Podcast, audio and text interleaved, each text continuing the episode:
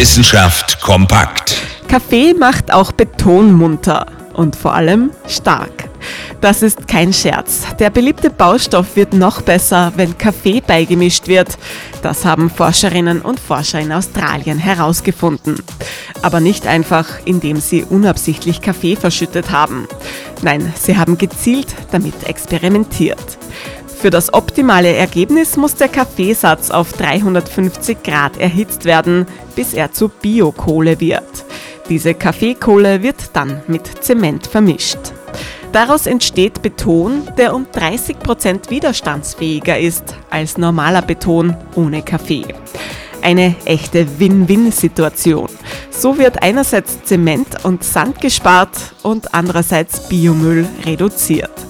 Immerhin fallen jedes Jahr weltweit 10 Millionen Tonnen Kaffeesatz an. Daraus lässt sich doch etwas machen. Zum Beispiel eben Beton. Interessante Themen aus Naturwissenschaft und Technik.